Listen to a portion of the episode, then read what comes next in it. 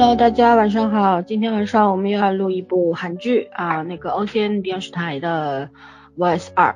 那第一季呢，我们也做过节目的。第一季说实话，整体看下来呢不怎么样，但是呢，我觉得也算是比较有风格的，因为它是通过女主的这个特异功能，超灵敏的耳朵来呃办案的。那第二季的话呢，男主换掉了，原先第一季的话是张赫是作为男主。然后第二季张赫呢在台词里面出现过，他去国外旅行了。然后 有这个我比较喜欢，不是我比较喜欢，我很喜欢的李振玉啊接接力棒接过来作为第二季的男主。那么在正式聊这个剧之前呢，我们照例讲一下这个我们的微信公哦不是微信交流群啊，听众交流群已经成立了一一段时间了。那么大家有兴趣呢，可以来加入我们。每一期的这个文案，节目文案底下都会有二维码，扫码加入就可以了。然后其他的呢，就多多订阅一些我们的其他分栏目嘛。虽然更新的比较少，但是也还是会更新的。然后也可以积极的给我们投稿什么的，虽然没有稿费，但是分享我觉得也是一种快乐嘛。嗯，那我们今天聊 Voice 二呢？嗯，其实我们三个人看完之后都觉得二比一要好看的多。嗯，那么我在豆瓣上也看到了二的评分居然高达八点三分，也这个出乎我意料，没想到大家会对这个剧 评分这么高。好吧，所以说我们先让让这个圈圈同学来简介一下这个整个团队。嗯。好，那先大概介绍一下这个《Voice 二》的导演叫李圣英，和第一部已经不是一个导演了。他的代表作呢，就是《特殊失踪专案组》《失踪的黑色 M》，这个我们三个人也是讲过的，而且很推很推荐的一部作品。嗯，还有包括《特殊案件专案组 Ten》，还有《特殊案件专案组 Ten Two》。所以我觉得这个片子这次得到这么好的好评，我觉得主要还是在导演功劳，因为编剧是没有变的。编剧还是马真源，他的代表作就是《Voice》和《Voice 二》两部作品。嗯，主演的话，刚才森森也说了，男主从张赫换成了李振宇，但是呃，女主没有换啊，女主李荷娜。然后他的作品呢，除了第一部之外，还有《太阳的女人》。呃，李振宇演的也蛮多的，奇怪的他《九回时间旅行》，还有《内在美》，《内在美》是什么？也在 没看过一个，没看过。它是一部电影，呃，就一个女主，一堆男主，然后他演了其中一个。嗯，好吧。然后其他的那个演员，演员表红景仁，然后演的罗亨俊，嗯，苏西静演的文美淑啊，做代表作这个女的应该很眼熟，因为《复联动复仇者》嘛，有品位的她，嗯，她都演过。然后罗亨俊刚才没有介绍，就大佬斗和尚、Voice 二还有小笑风云。不好意思，我真的我一部都没看过。然后演罗红秀的刘成木作品是代表作是《杀人回忆》《汉江怪物》《狼少年》，这是电影咖。然后演梁炳梁春炳的金鸡男，代表作《孤单又灿烂的神鬼怪》《我的黑色小礼服》《机智的牢房生活》。嗯，这几部作品我们应该都看过，也都讲过。然后还要演呃。严继续饰演的连基泰，代表作是《人间中毒》《九回时间旅行》《地狱使者》，嗯，还有安世和饰演郭独基，做代表作是她很漂亮，你们被包围了。嗯，另外就是孙恩淑演的朴恩秀，代表作是《女高怪谈五》《爱情雨》，还有 Voice，包括金基金仲基演朴仲基，这名字起的，代表作《请回答一九八八》《请回答一九九四》，还有 Voice。主创人员就是这些了，嗯嗯，好的，那基本上就是等于是编导是补一句啊，就是这个剧只有十二集，现在已经播到第八集了，嗯，因为它应该还会有第三季，我觉得如果第二季口碑好的话，对，呃，这个怎么说呢？这个剧其实看的挺难受的吧？大家整那个观感的话，对吧？因为后背发冷是真的。我在看的过程当中，我一直在想，就是说他这个剧里面集中了基本上都是极端案件嘛，也是人们最最不愿意触碰的一些提及的一些案件，比方说儿童性侵或者儿童强奸案，啊，还有一些。这个心理变态要呃，就全力担任的这个角色扮演的这个角色，整个心理扭曲，而且他背后的组织等等，他是他们是觉得自己就是上帝之手嘛，可以判决人生死等等。那这些案件呢，在普通人的生活当中呢，基本上不太会遇到的。嗯，呃，所以说集中在这个电视剧里面的时候，对观众的那个心理压力其实是蛮大的。对但是我觉得电视剧还是有一些比较夸张的成分啊，跟第一季因为同一个编导嘛，所以我觉得跟第一季还是有共同的缺点，就是它有非常夸张的成分，对现实没有什么参考意义。但是这种剧我不知道为什么我看的挺高兴，呃不是挺爽的，挺高兴，挺爽的，嗯，因为。就是因为像这类的，就是把所有的恶性案件放在一块的电视剧，至少在我们的国产荧幕上面是看不到的，对吧？然后，那么在别国的这个影视剧里面看到，还有人这样热血的警察，啊，不畏惧生死，然后要打击罪犯、犯罪，然后，呃，我我觉得看的还挺热血沸腾的，所以说挺爽的。嗯，而且觉得这个剧里边的人基本上都疯掉了吧，全疯了，没什么，没剩下什么正常人了。对，全疯了，好像也暗合了这个世界上面处处都是疯子的这样一个时代。嗯啊，对，因为现在我们放眼当下的话，觉得大家都好像有点不太正常。嗯，好吧，那我们来聊一下这个第一、第二季的区别和优劣吧，因为我们第一季也都看过。嗯，我们就可以粗浅的聊一下啊，因为也不一定要说具体的案件，我们就来聊聊从人设呀，包括一些拍摄手法呀，还有一些意义的表表达方式啊啊，社会意义等等。好，我们请崽儿还没有说过话的崽儿先来说。嗯，我看完之后，我觉得第二部比第第一部好看。然后，嗯，我声音不小吧？不小，挺好的。嗯。那个就是怎么说呢？我的观点跟君天差不多，我也觉得导演的功劳是最大的。因为我看第一部的时候，可能给我不适感最重的人就是女主，但是女主的那个就是是编剧跟导演对她特那个特异功能的那个渲染太过于太过于夸张，对对对，所以不适感是很重的。但是这部导演的话，我觉得他没有着重于就是把所有的案件的压力都压在女主的一个人身上。他是把这个就是判案的过程是均摊出去的，男主也没有抢了整个刑侦这个团队的这个风头。你能看到每一个人都在很好的完成自己的本职工作，这个团队的就是整体的那个协调性，然后那个机动性能，你能看出来是很强、很专业的。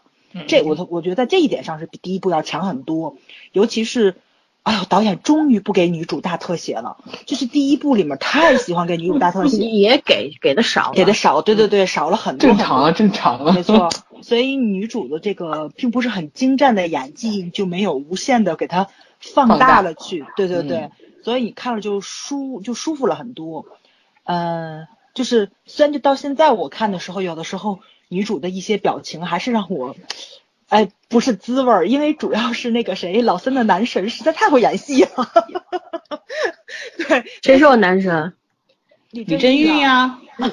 李振玉不是我男神，不是你男神，喜欢而已。是后宫不是男神。好的，好的，好的。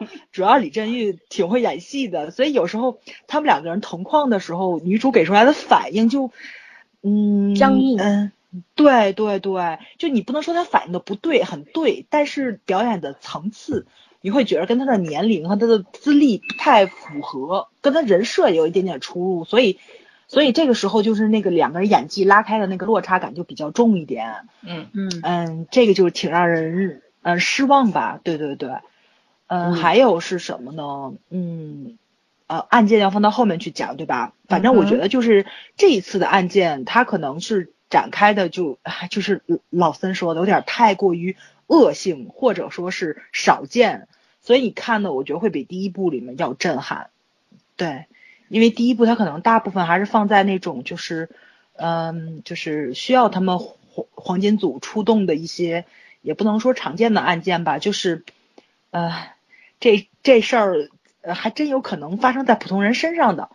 对，但是这部相对来说，我觉得可能对于咱普罗大众还真没什么这么多的机会遇上这么多心理变态的人。对，嗯，所以案件的精彩度是有往上升，但社会意义我觉得其实是没有第一部大的。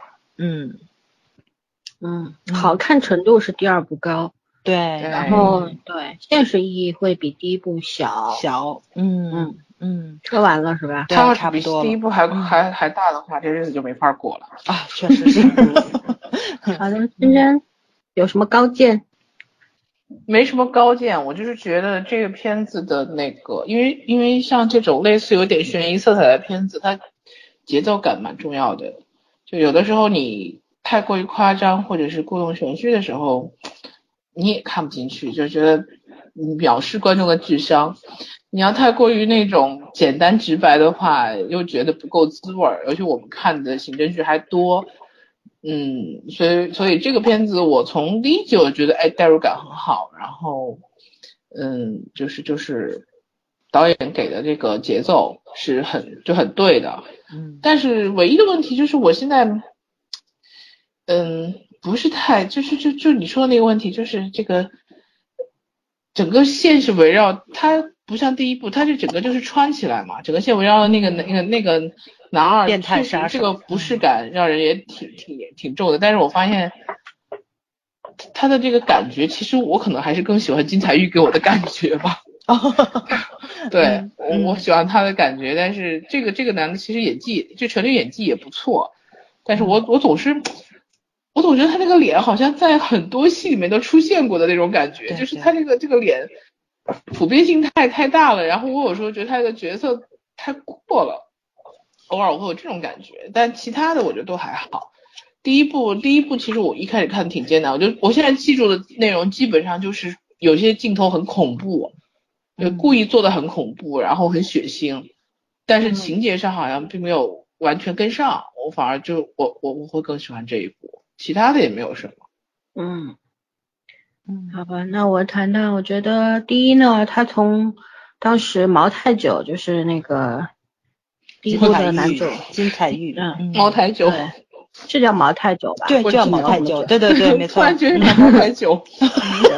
刚发从现，一个一个人的，因为作为一个这个社会的上层阶级，掌握了很多的权利和很多的这个呃资源资源的时候，对他没有这个去服务社会，而是高高在上的，然后去伤害普通人、其他人，对吧？伤害穷人，嗯，以此为热。那么现在第二部里边升级为一个组织了，不仅仅是一个人了。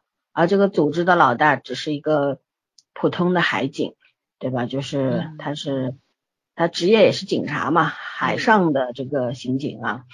那么，但是他背后你看，在第八集当中，我们就看到了当时有一个客串的，就是 C N Blue 的那个李叫郑信正啊，郑信饰演的这个变态，还有那个在熙在熙也是饰演了一个变态。嗯，当时我看到这个第八集的时候，弹幕里边好多人在说，为什么客串的帅哥都是变态，因为演技好。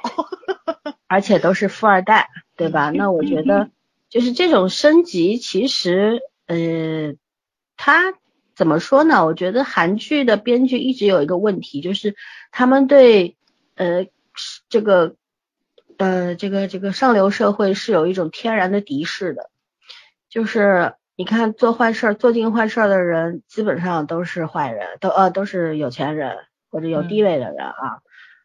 嗯，但是恰恰这个剧里边儿，在这方面呢，也做了一点点的弥补。虽然我觉得这是他们的惯常的毛病，可是做了一点弥补。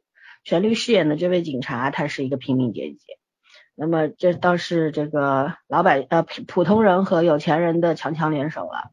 嗯但是我觉得，呃，还是为了有一种为了写恶性犯罪而写的那种感觉，这点让我有点不舒服。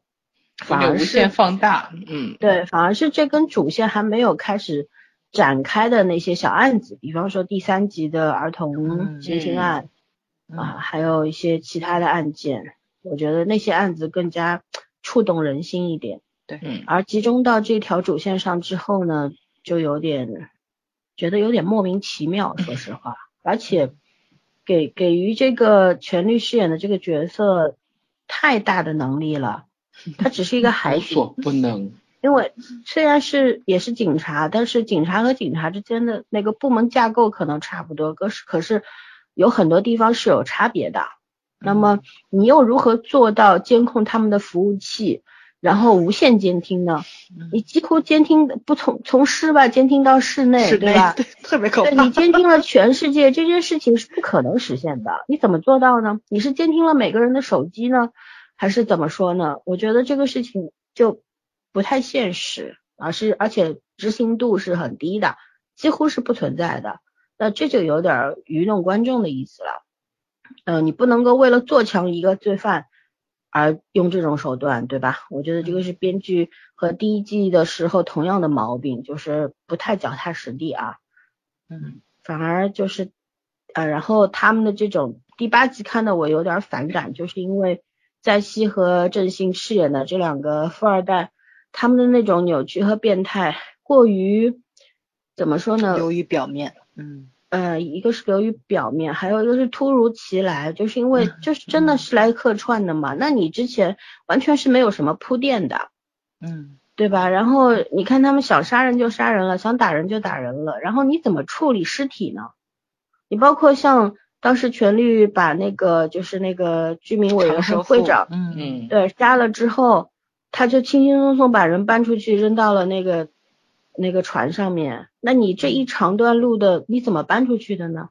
也没有任何的交代。所以说我我一直不太能忍受这部这个头是有些情节。对，就是第一、第二季它都是有一些你如果要去做精密的推测的话，它是不成立的。嗯。但是它可能第二季在视觉上面更加的有噱头，那个大家会觉得比较炫目吧，就觉得做的更华丽了一些啊，就暴力也升级了等等。然后大家对血浆啊，对这种扭曲的人性啊，好像没有什么抵抗力，一边厌恶着，一边欣赏着，就是这样。然后呃，但是我比较喜欢的是男主的这个处理。因为第一部张赫呢，我觉得就是一个永远在跑和打架的这么一个 情景，拳头型人物。态那个对，当时，对，当时就觉得张赫好累啊，就踢他好累啊。你就真的很能打的话，但是身量不高，腿还短，是吗？还得拼命跑。你不要这样嘛，你嘲笑人家身高干什么？因为我觉得本来看起来就很辛苦。就是。演员好像你没有突出他的智商和情商。作为一个刑警的话，双商高是必然的，对吧？要有逻辑，要头脑。但是你把他过多的把他的能力放在拳脚和运动上面，你这是不是有点，是吧？有点 low。然后第二部呢，我觉得李振玉就有点不一样，他把这个角色做的让我觉得，呃，说服力更强一点。嗯，可是其实我今天下午还在想问题，这一部里面除了李正义之外，其他警察真的都太，还有女主啊，就都太不显了，会不会光环有点太强大了？那也有可能是演员自己把握的好，我觉得也是，因为其实戏份上来说，李正玉的差不多了，对，也没有很多了，对吧？但是人家一个会演，一个不会演，就没办法。没错，其他警察的话戏份少嘛，只能稍微。这个就是一点提示或者一点灵气都没有啊，所有的事情都是他想出来的，有点夸张。嗯，就而且那个第一季里边那个破案的那种，光就靠耳朵，然后那种随机性太强了。那第二季呢，我觉得加入了李正玉这个角色之后呢，他会用脑，对吧？他不是光靠女主了，那么在这方面就是突出了刑侦能力了，因为他是个刑警。然后这方面就做到了一个平衡，我觉得这可能也是在观感上比较舒服的一个点吧。嗯，还有就是李振玉的话，我觉得他那个确实这个角色诠释的非常好，就是那种他是个硬汉，但是他不是个糙汉子，眼神超有戏啊。对，眼神非常复杂，就是他给的非常的到位，很精确那个反应嗯等等，对吧？就是让你所以我看的就是很期待他演个变态，我觉得眼神可以更更丰富。我觉得他他面对受害人的眼神，真是 可比面对女主有感情多了。嗯，对，然后嗯就他其实你能够从他的表表达当中看得到这个刑警内心那种，他有非常大的那种慈悲心嘛，悲悯心，但是他又有一个绝症，对吧？他有一个健忘症，瞬间遗忘你做过什么，或者说他有一个人格障碍的问题。因为下一集的预告里好像提示到他继承了他爸爸的这个精神分精神分裂了，嗯，嗯。可是我觉得这应该是个噱头而已。是哎，我也觉得是，他一定是精神上对对，嗯因为压力过大或者怎么样，因为他小时候，现在第八集在慢慢展现他、嗯他那个小时候的一些遭遇嘛，对吧？嗯然后人一旦进入这种极端的那种思维状态的话呢，那可能会呃主动性的去隔绝一些你自己的一些行为模式和你的记忆。所以说，我觉得这这方面是可以解释的。所以说我还是愿意理解为这是一个噱头。嗯还有呢，我觉得就是女主的话，你们反正也讲了嘛。我觉得，嗯我觉得这个，因为第一季印象我很很深的就是有一个领养孩子虐待的这么一个案件，你们还记得吗？就是通过女嗯主的听觉找到了那个躲在洗衣机里的孩子小鸟，嗯对嗯对对对，啊、那个嗯看的特别特别揪心，对吧？然后嗯这一季里边就是讲到了那个性虐待，呃就是儿童性侵和这个性虐待。嗯我觉得他在案件的展示方面做的很很细致，而且呢、也交代的很清楚，基本上把这种恋童并且会性侵儿童的这种人的心理状态呈现的很清楚了。我觉得这个是一种进步。呃，而且我我发现这个导演真的很喜欢，就是 在一个画面打好长的句子，我觉得这里面好几次要停下来看，对对对对，他要交代的内容比较多嘛，啊，但是他嗯也他对其他的国家的那些刑对，罚做了一个的那个参考，嗯，只有参考，但是有错误。就像今天下午截了一张图，我就对啊，我说等一下看了一下，对对，但是他中间提到的儿童性侵在中国是死罪，其实是一个比较比较怎么说呢，错误的一个这么一个结论啊。其实等一下我我们来补充一下到底为什么错误吧，等具体谈案件的时候。所以说，嗯我觉得整体的话，从第二部确实要比第一部进步很多。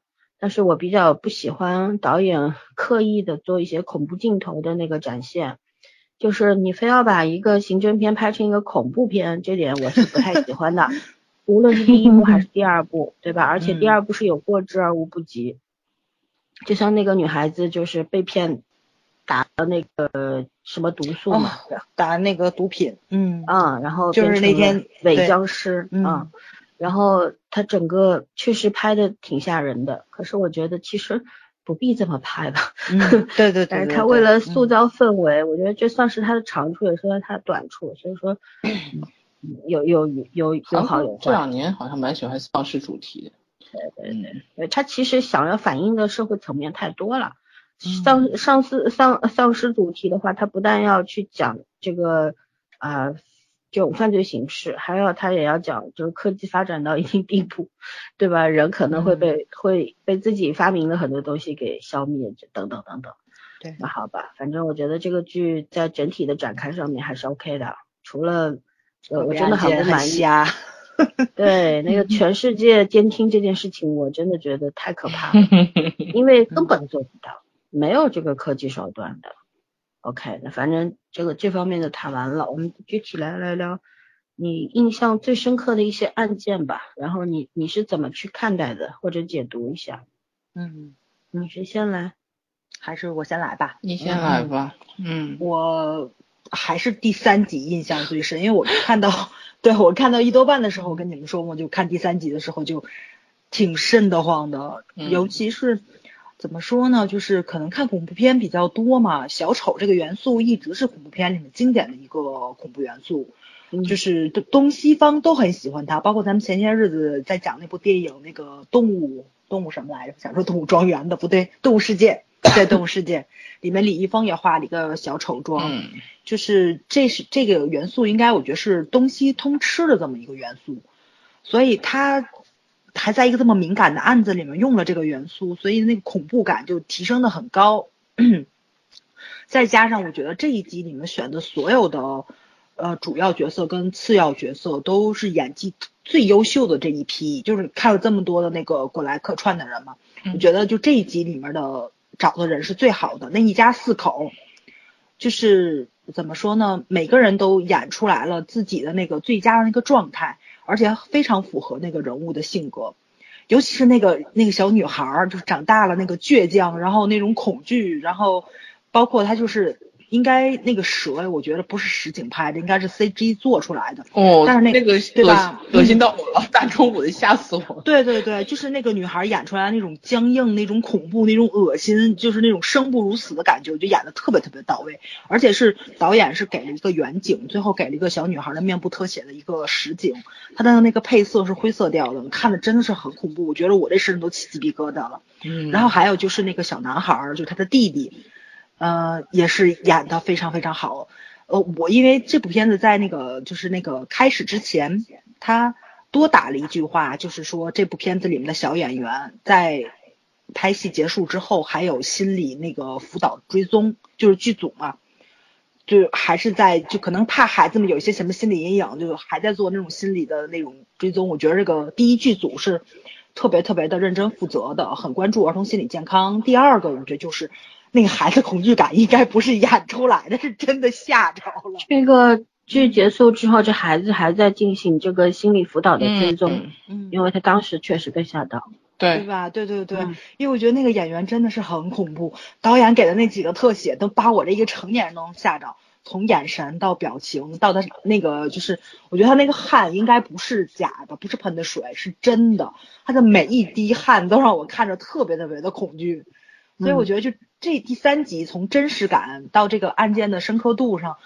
都挺让人那个就什么起鸡皮疙瘩的，包括就是妈妈报了警之后，然后周围邻居的表情演绎出来的。但是他到结尾的时候，就是儿子被送到医院去了，你看邻居们在医院里面那个表现，他就又展现出来了人人间温情的那一面。所以我觉得这个案子从正反两个角度是唯一一个展现出来就是人性的那个善良跟丑恶的那那一面。所以我觉着第三集给我的印象是最深刻的，而且这个案子我真的很喜欢。嗯，包括这个怎么说呢？就是很多时候，就是咱们在看这个儿童性侵案或者说妇女性侵案的时候，为什么会这么痛苦呢？就是，嗯、很多时候这种案件是不会死人的，就是幸存者吧，经常说这个话，但是他们一辈子都活在生不如死，恐惧里。有的时候。对对对，甚至于咱们看那个国外的一些案件的时候，有一些特别变态的那种强奸犯，他喜欢回去强奸自己曾经那种的的受害人，就是反复的去经历这种东西，呃，所以就这就这种案例你看多了话，就是你会觉得就是强奸犯确实是那世界上我觉得最可怕的一种犯罪类型了吧，而且这个片子展现的特别好，因为像孩子。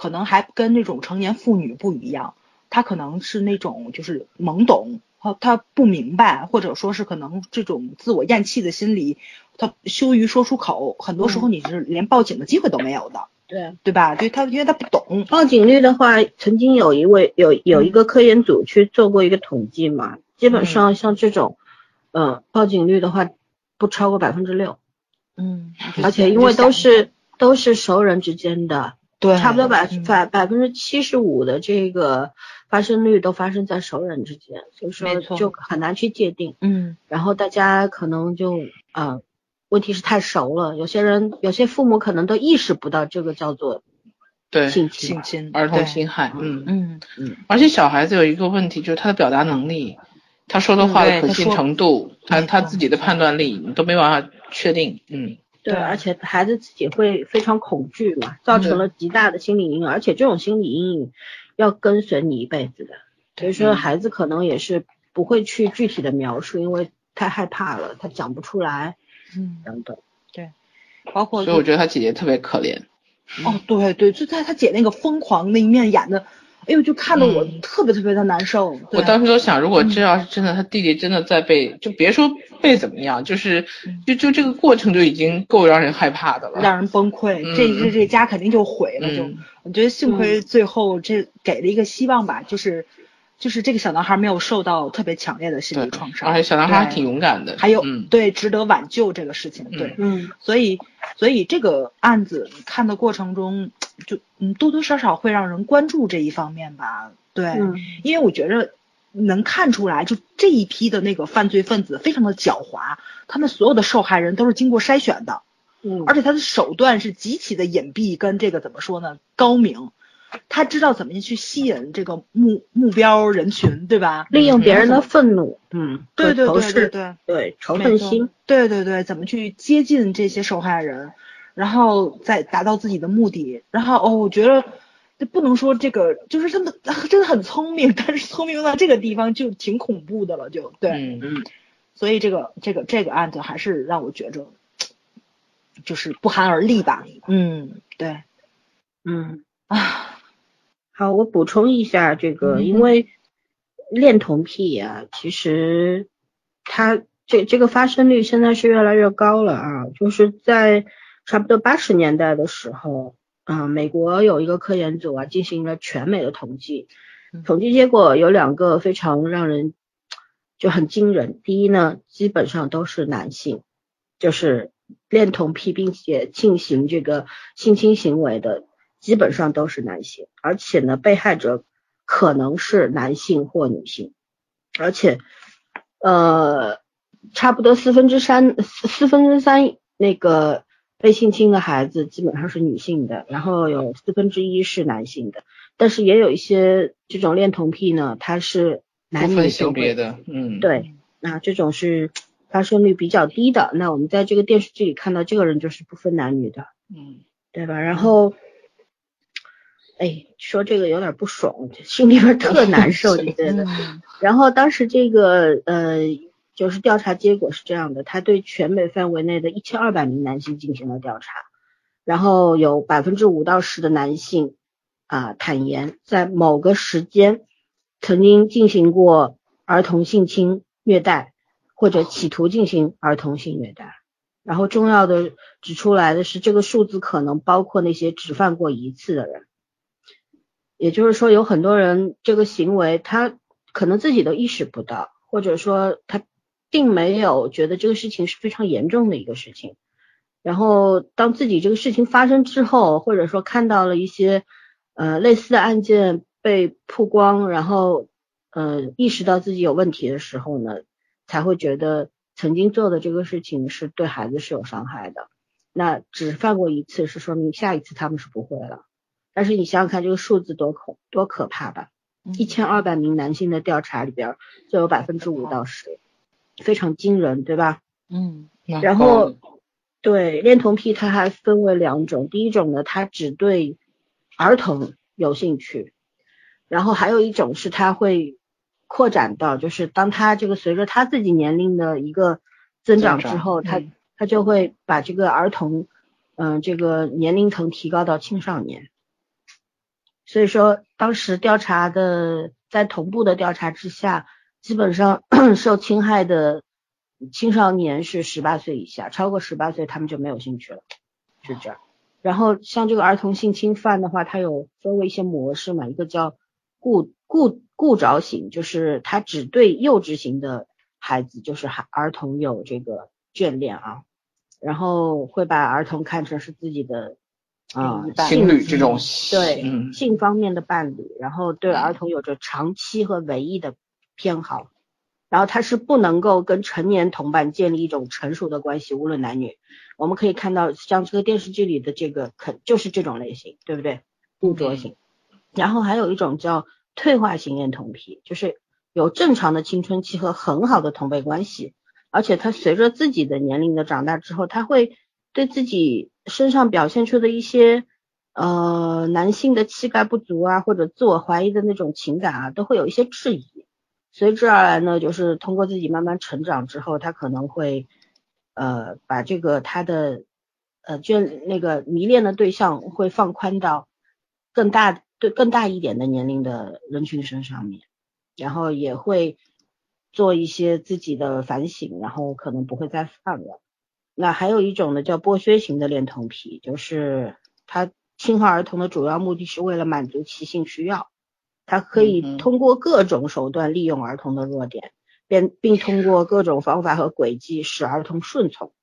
因为孩子有些，为什么我刚刚说很多的这种性侵儿童的行为发生在熟人之间？因为孩子他可能这个人是你的亲戚长辈，然后你看到他你会很亲热嘛，要抱抱，然后怎么样啊，亲亲啊或者怎么样，这是孩子表现出来对成年人的一种信任和爱，但是恰恰就被这些有恋童行为的人给利用了。对，啊，所以说。剥削型的这种罪犯，他不关心儿童的情绪和身体的健康的，就是被害者在他的眼中只不过是一个发泄性欲的工具，这种是最可怕的。还有一种叫攻击型的恋童癖，那么他们不仅仅是会对儿童做出一些性侵行为，因为性侵的话，我们可以把它定义为就是心理上的，就是他可能会只是要去抚摸儿童的一些。生殖器啊，猥亵的这种行为哈，对，有猥亵行为，但是他不会真正发生强奸发生强奸行为的，但是呃有就是，但是这种攻击性的他就不是了啊，他就是有强奸行为了，他是要通过这个性交来达到他的那个满足，其实有点像成年强奸犯的那种行为哈，是是是，然后这种人的话就非常可怕了，他不仅仅是要。去伤害孩子，他可能会杀害他们。嗯，而且他会有瘾嘛，就会重复性的犯罪，而且犯罪手段会不断的升级。唉，好吧，这段听完也是挺沉重的。对，我说的也，我其实工作这么多年，我最不想接触的就是这种案子。就是对成年人的话，可能会觉得成年人的承受力好一点；对孩子的话，真的是有一种那种。无能为力的感觉，你知道吗？因为太可怜了，太无助了，就是那种。嗯。所以说，嗯，对，对于这这个，我就补充一下，还有一个就是之前圈圈截图给我看的话，他就是在这个案子上面，最后导演打了一长段字嘛。嗯。就说在中国的话，儿童性侵是要被处以死刑的，然后在英国是二十年还是二十五年，对吧？它都有一些这个，因为大家看过的话都知道，其实，在我们国家不是说真的。真的都是死刑啊，它是有分三年以上、十年以下有期徒刑的，它要根据你的呃你的犯罪的幅度、行为，然后你的认罪表现来做一个重总还是重轻的一个处罚的。但是呢，在这个当中就是说有下列情形之一的，就是处十年或者有限呃有期徒刑，或者是无期徒刑，或者是死罪。一个就是奸淫幼女情节恶劣的，还有一个就是以奸淫幼女多人的。还有一个在公用场合当众奸淫幼女的，还有是二人以上轮奸的，最后是严重后果的，就是致使被害人受伤、死亡，甚至造成其他严重后果的，就是包括一些长期的心理阴影等等等等。所以说，呃，这个如果要讨论到这个方面，大家要说了，像这种人就应该全部物理阉割嘛，对吧？化学阉割嘛，让他们去死嘛。可是就是有的时候我。我们如果要讨论这个为什么不全部都要施以死死刑的这件事情上面的话，我觉得就像那个拐卖儿童这个为什么不能全部执行死刑这件事情是一个一个道理，就是当这些犯罪啊嫌疑人或者说犯罪分子他知道我呃不管是拐带了孩子还是。性侵了孩子，反正只有死路一条的话，他会把犯罪升级，而且孩子存活率就非常非常非常低。对，就基本就反正都是死嘛，对吧？拉一个垫背的，这这种是非常惯常的一个思思考方式。所以说，嗯，在法律这个事情，法律是注定会被骂的一个存在，你知道吗？法律它改变不了什么，但是它总要去。评价这个结果，对。对对，然后嗯，做一个判断出来，嗯。嗯。啊，对，所以说法律注定是要被骂的，无论哪个国家的法律都会受到他本国公民的抨击、吐吐吐槽，嗯，对，都觉得法律是那个不完美的，然后是不完善的，不够公正的，者都是有问题的。我们最近群里边也在针对，就是法律从业者和普通公民，就是不太懂法律的这。人之间那个对法律这件事情、对社会事件的那个认知都是完全不在一个等级上面的。嗯所以说就造成了大家之间有很多的摩擦。那我觉得还是这句话，其实无论从保护自己还是保护他人的角度上，我懂一点法吧。我觉得多嗯学一些法律，对哪怕那些法条法规在你脑子里面了，你在要做出这个犯罪行为的时候，你大概也会稍微畏惧一下吧，对吧？毕竟失去自由或者失去失去生命，这对你对你来说，对你的家庭来说都是很恐怖的，何况是对他人来说的，对不对？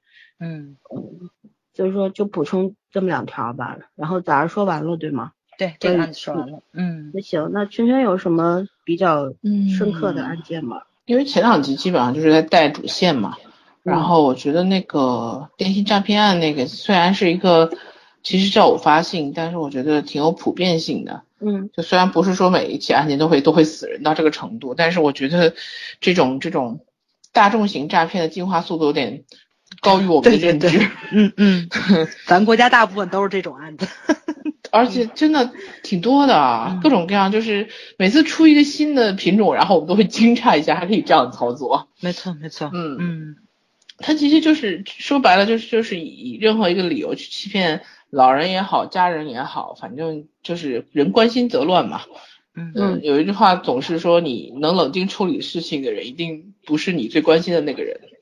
嗯，所以我觉得这种这种这种本能的反应，就像老年人，像这种，包括我们，其实如果你接到这个电话的话，你肯定第一反应还是会紧张的，但是我们会多方去求证这个问题，但是也会碰到这种，就是比如说真的是对方电话打不通啊，或者是对方不接的时候，嗯，但是我我看完这这个第五集和第六集，我还是挺挺惊，就是挺惊诧的，因为我说这这片子看的我背后一直在发冷。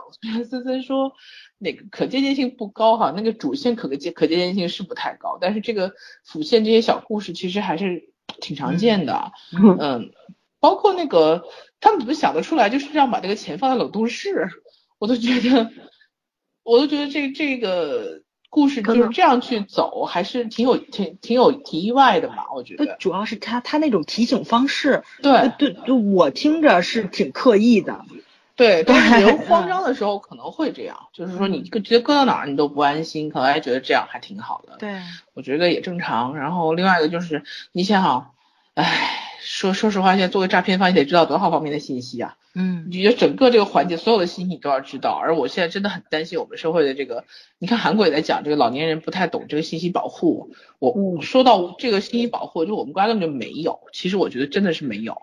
对，所以我们的信息隐嗯私泄露更就是更夸张啊，所以为什么现在就是这种这种诈骗行为连年升级，跟隐私保护不无关系，有恶意被贩卖的，也有我们自己的自己的保保保存问题，对对对，但是也没有办法，有的时候确实没有办法，嗯，是我就觉得你像现在快递快递行业这种就是很普遍了，其实包括有一些你提提外过的卖呀，嗯提到资料啊，这些东西还是还是少的。你你像提那些，说实话，很多那种真的是给专业系统提的资料，到最后他也不会退给你，那些资料去哪儿了，你知道吗？你也不知道。对两分钱一条卖了。嗯嗯，是，不管他多少钱一条卖了，其实这是违法的，只不过就是没有人去深究而已。对对，所以我觉得看完这片子，你害怕的点不在于说，呃，会不会碰到这种事情。当然，我不希望犯罪分子看到这片子然后得到灵感啊，但是这种事情很可能很快就会发生。我觉得还是尽量的怎么说呢，学会自我保护的东西。等到就是虽然说法律条款要会一些，就是你在权利被侵害的时候，嗯，你你总是有一个保护自己的武器，但是我觉得就是自己对自己个人的各种安全，除了人身安全、信息安全也很重要，也是要多多的关注一下。嗯，不要觉得在哪登记，有的时候真的是利用外面很多这种这种商业行为，都是利用人爱占便宜的心理嘛。包括这个剧里面体现到为什么会很多人这样登记，他就是说免费的嘛。对，嗯免费两个字在商业社会对人永远有吸引力。嗯但是但是我觉得你要知道你交出去的是什么。嗯。嗯嗯，基本上就是就是这样吧。然后诈骗，你真碰到这种诈骗高手，其实是没什么办法的，没错，你是没什么办法的，他总有办法让你相信他的。嗯，对，他会就是会利用人的那个软肋嘛，脆弱嘛，你对对，你对家人的那种关心，对吧？对你你说像剧里边这个妈妈得知儿子出了车祸，她能不着急吗？对吧？对，但是这个这个片子它呃，就这个案子它有后后续有一个比较暖人心的东西，虽然就是儿子忏悔了嘛，知道对父母的这种对妈妈的这种呃冷漠，心啊，对对，嗯然后妈妈默默的为他做了那么多事。他韩国电视剧就喜欢最后互换爱一下嘛，都 这是惯例啊，但是还是挺挺让人感动的，就是就是说明什么呢？为什么每一次他的煽情都会让观众感动？那就是因为其实观众内心还是需求正能量、需求爱，对和这种善良的东西的。只不过现在大家都没有安全感，大家都嗯处处会受到伤害，就像你每一天都会担心你会不会被诈骗，对不对？嗯然后没有安全的走在路上的话，你会担心是不是有些车子会乱开或者怎么样？就是像以前的话，不管是就像我们小的时候，可能是第一是没有这种安全意识，第二呢，我们当时生活的世界还是比较比较安全的，不像现在啊。对。因为最近我我这两年有个非常深刻的感受，就是我们接触的案件啊，这种性质是越来越恶劣，手手段是越来越残忍。嗯而且就很多东西已经突破了我的认知了，就是说，他人怎么能发挥成这样是吗？对那种升级，就是你要去研究，尤其是像我们工作，你要去研究他犯罪背后的原因的时候，嗯。我有时候我你你看干这活儿干了这么多年了，什么没见过，可是有的时候突然看到一个更新的东西的时候，内内心的那种那种冲击感是非常强烈的，就是就是那种突然被打击到了，就是觉得你你所学习的这些理论知识，你你掌握的这些技术，其实根根本就跟不上，嗯是，这样的。永远有更邪恶的东西在后面等着。，对，人心是最最不可测的，真的是黑洞。我一直嗯多少年前我就说人心是黑洞，真的是填不平，嗯就是人自己都都没有办法了解自己，而且也没有办法判断你在极端的状态底下你会做出什么样的反应。所以我我还是觉得人，首先你要心理要健康，真的每个人可能不幸的话一辈子都会，不是都会是会遇上一两件这种非常极端的这种事情。那遇到这些事情的时候怎么办？我觉得遇到事情很可怕，可是遇到事情之后你没有办法做出最好的处理和判断的时候是更可怕的。对对吧？嗯好吧，那我讲讲，反正也没什么案子了吧，就剩这个僵尸案了啊。这个案子其实它在在写这个案子是有几个目的嘛，第一要写出男主他患病的原因，对吧？然后他的那个前尘往事，还有一个呢就是要讲讲这个，他也涉及到了就韩国这个爱豆文化。你看他这个组合里边，可能一个组合就红一个人，那其他人怎么办？嗯，怎么去生存，对吧？然后呢，还有就讲这些离家出走的孩子，在这个叛逆期的时候，没有完全没有保护自己的能力和意识的时候，他遇到这些事情，你作为社会和社会人应该怎么去帮助他们？嗯我就觉得电视剧里就这个女孩子太幸运了，她她虽然已经被伤害成这样，而且她的这个因为吸食了这个不是吸食，被注射这个注射这个毒品之后，这个毒品是一辈子都戒不掉的，但是慢慢慢慢也会越来越变越好嘛。可是，但是就是说，如果她没有遇上这些热热心的，然后热血的警察的时候，他可能迎接他的只有死亡吧。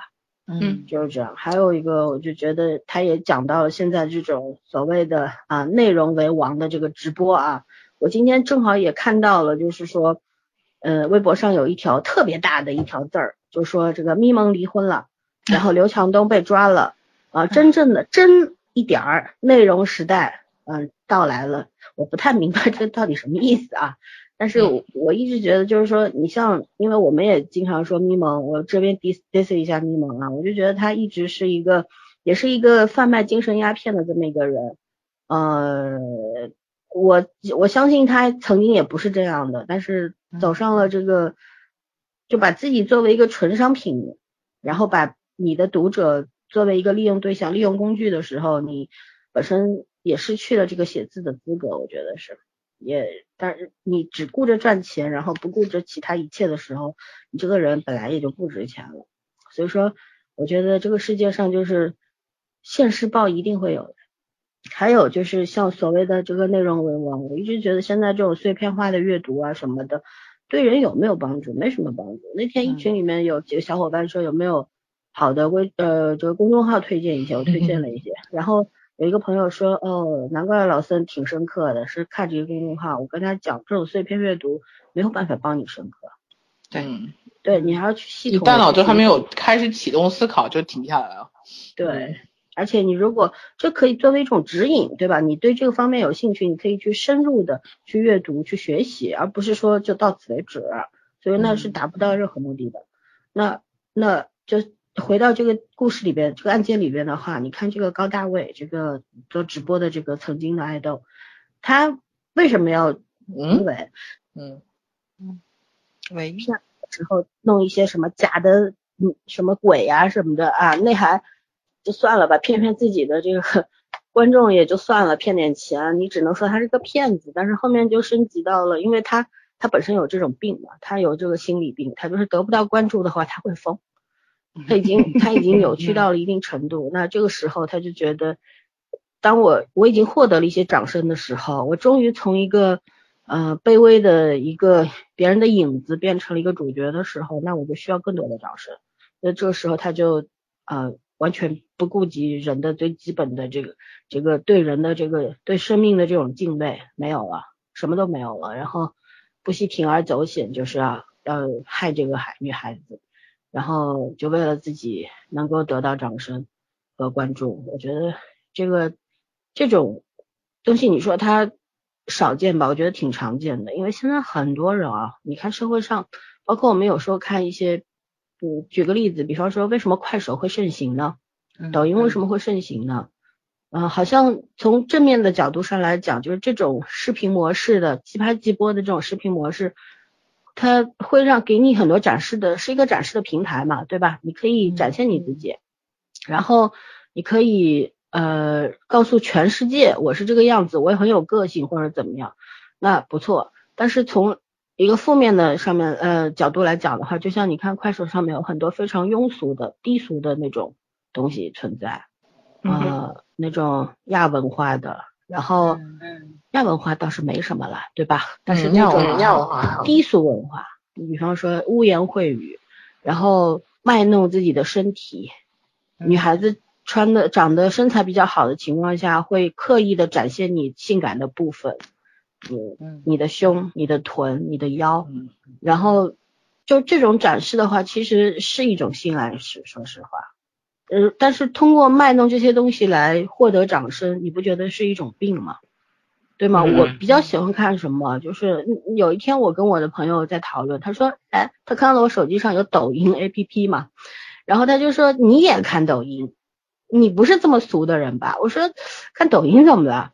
我说抖音上也有教人讲英语的，你知道吗？有人教人讲法语和意大利语的，上面有教人做菜的，对吧？有那个就是有，他可以获得很多资讯，比方说有我很喜欢的一些就是呃全球拍那些呃大型鲸鱼那种鲨鱼之类的，就是海洋动物的这么一个，他们就是一个公益组织，然后拍到了一些非常根本你没有机会看到的一些视频。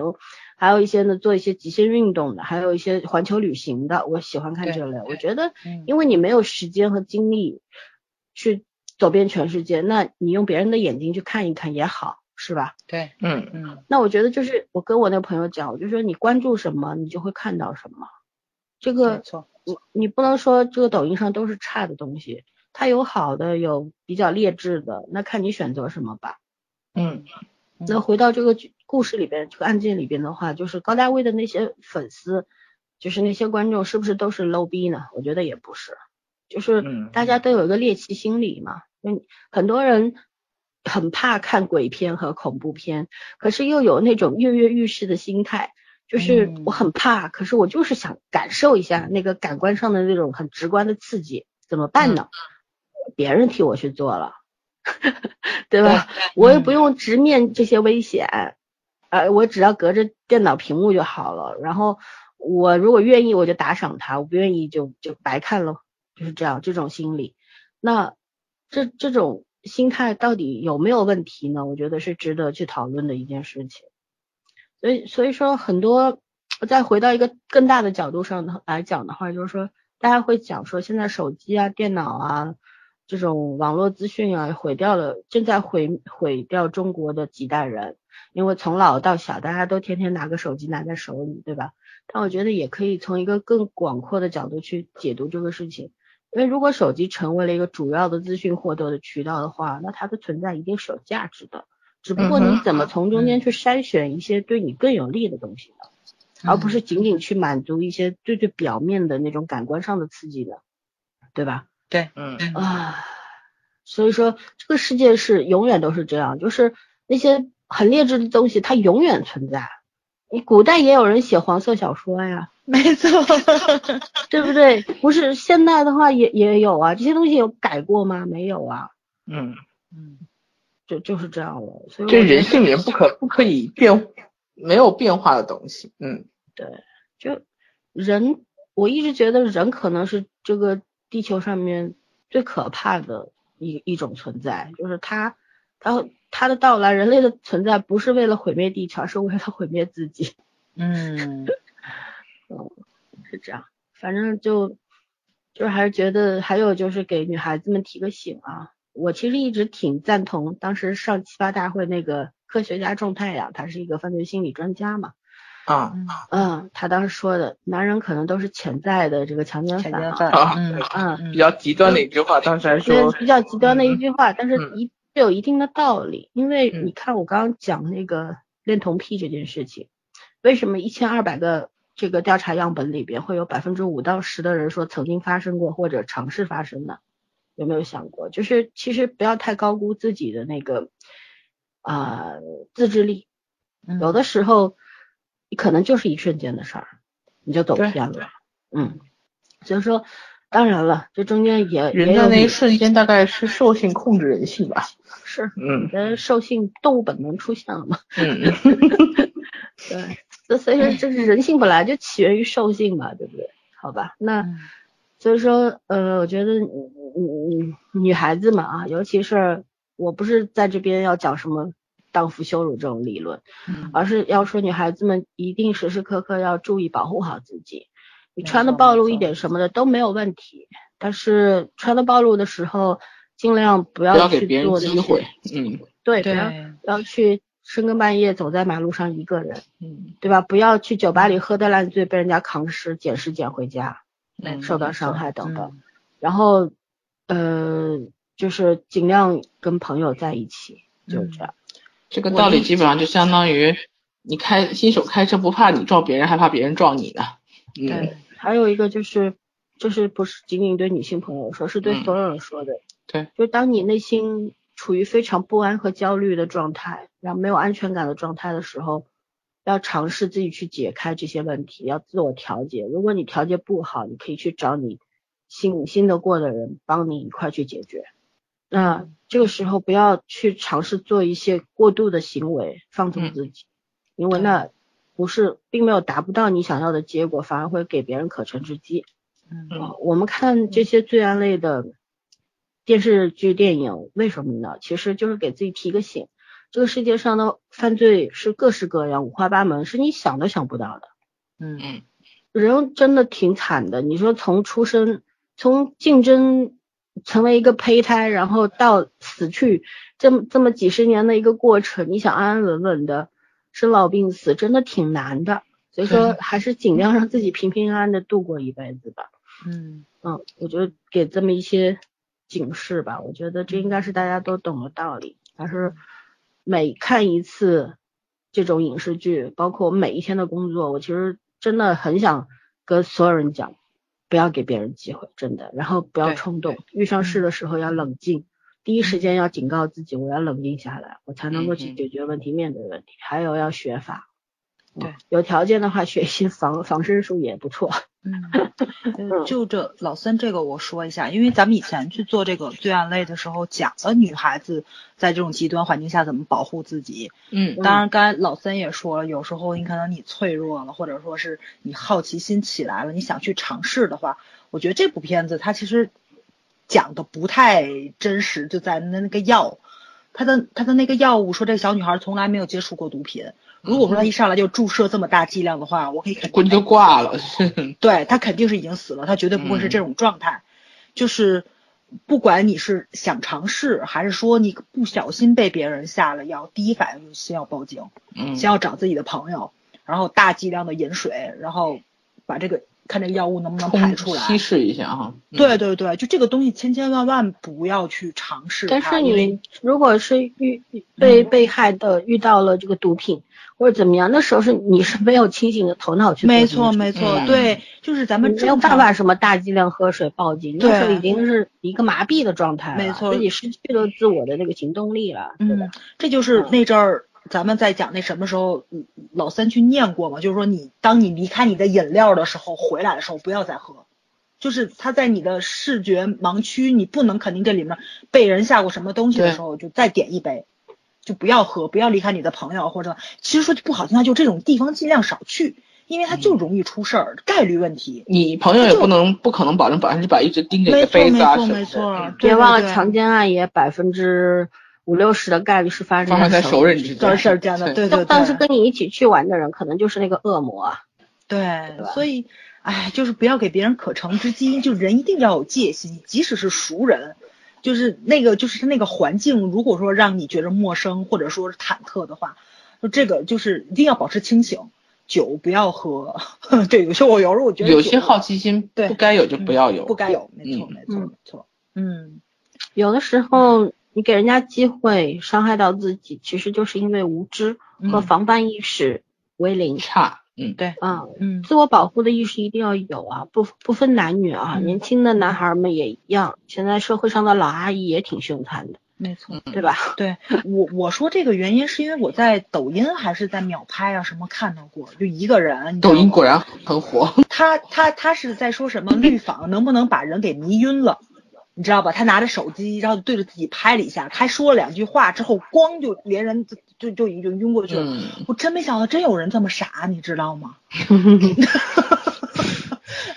还好没人给自己下氰化钾，试试看死的是不是十五秒以内。不管他这绿仿从哪儿买来的，就是这个东西你你买来之后你去尝试它，就绝对脑子是有问题的，就是。嗯，哎呦，无法理解，就是老孙那话，无法理解这些人都是怎么长出来的，都是。嗯嗯，灵机一动，这个灵机是从哪儿出现的？对，虽然我是做这个要研究别人的这种犯罪动机和有一些受害者心理的，但是我还是大概只能够了解百分之十的人吧，还有嗯百分之九十的那些行为我和人，我其实不太了解。我一直觉得就有点匪夷所思，你知道吗？嗯但是有一些内在连接的，就是你当你去知道了他曾他的曾经、他的过往、他经历过什么的时候，那种连内内在连接就像一块拼图一样，它就完整了。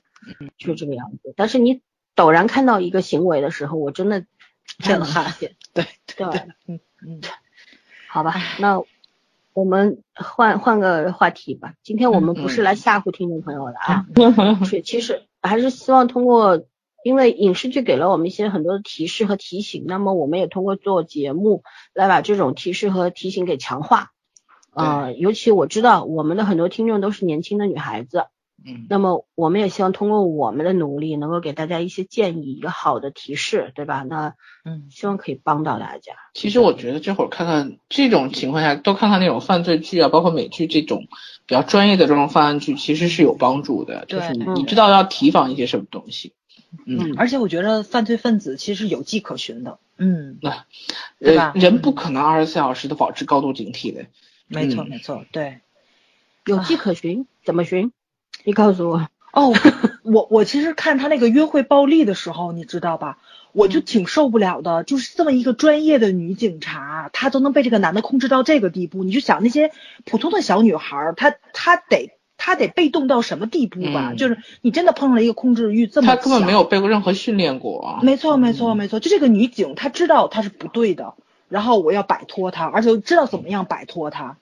但是还是知道为什么摆脱嗯很难摆脱吗？因为这个女警察她是有羞耻心的，没错，当她没错，对抛弃羞耻心，决定走出最后一步的时候，又陷入了陷阱，对吧？对，但是在那嗯之前，你看，这个我要可以分析一下她的心理状态了啊。就是第一呢，当一个女孩子喜欢上一个男孩，毕竟这个在戏扮演的这个富二代，又是一个医生，对不对？然后嗯又很就是可能他展现给你的非常优质的那个部分，对你是有非常大的吸那种吸引力的引力的。嗯那你对他有那种情感的投入之后呢，总是会希望他会为了你改变。